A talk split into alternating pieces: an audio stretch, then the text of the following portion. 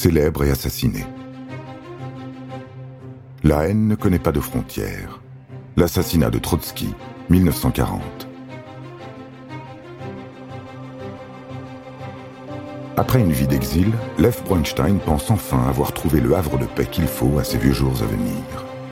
Rien que les dix dernières années, il a vécu en Turquie, en France et en Norvège avant d'arriver là, à Mexico. Avec son épouse Natalia Sedova, il s'est installé chez le couple de peintres Diego Rivera et Frida Kahlo, dans leur maison bleue. Il fait bon vivre ici, surtout dans les bras de Frida. Une brouille avec Diego l'a contraint à déménager à quelques rues de là, Calle Biena. Il pourrait y couler des jours heureux si l'étau ne se resserrait autour de lui. Son fils Lev Sedov est mort dans des circonstances troubles en février 1938, puis son ancien secrétaire, Rudolf Clement, en juillet de la même année.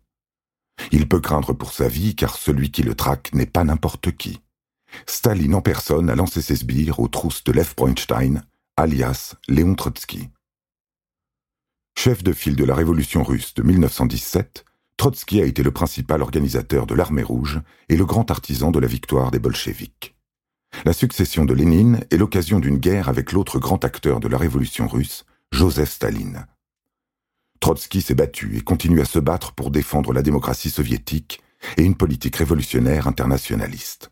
Mais Staline prône un régime bureaucratique et autoritaire. Il élimine impitoyablement tous ses opposants grâce à de grandes purges. Il les traque même s'ils se trouvent à dix mille kilomètres de lui. Trotsky le sait, il se méfie. Il a déjà échappé à plusieurs tentatives d'assassinat, dont une au mois de mai précédent. Il a fait installer une porte métallique et de nouvelles fenêtres. On n'ouvre pas à n'importe qui.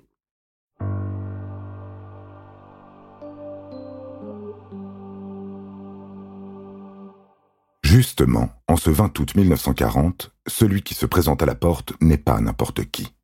C'est Frank Jackson, le galant de Sylvia Geloff, l'une de ses secrétaires. C'est un journaliste que la politique n'intéresse pas.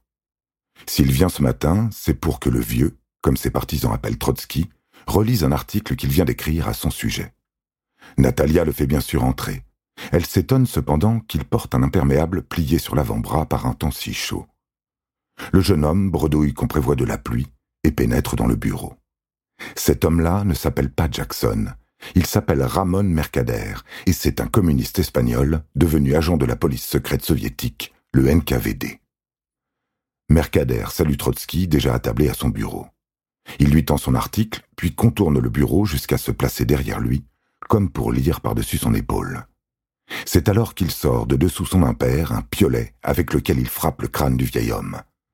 Il préfère une arme blanche à une arme à feu, afin de pouvoir sortir tranquillement du bureau une fois son crime accompli.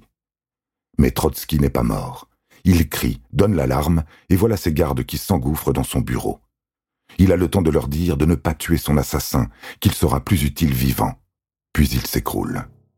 Léon Trotsky meurt le lendemain de cette terrible blessure.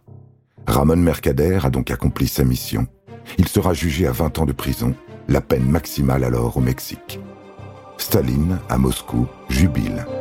Encore un de moins, et non des moindres.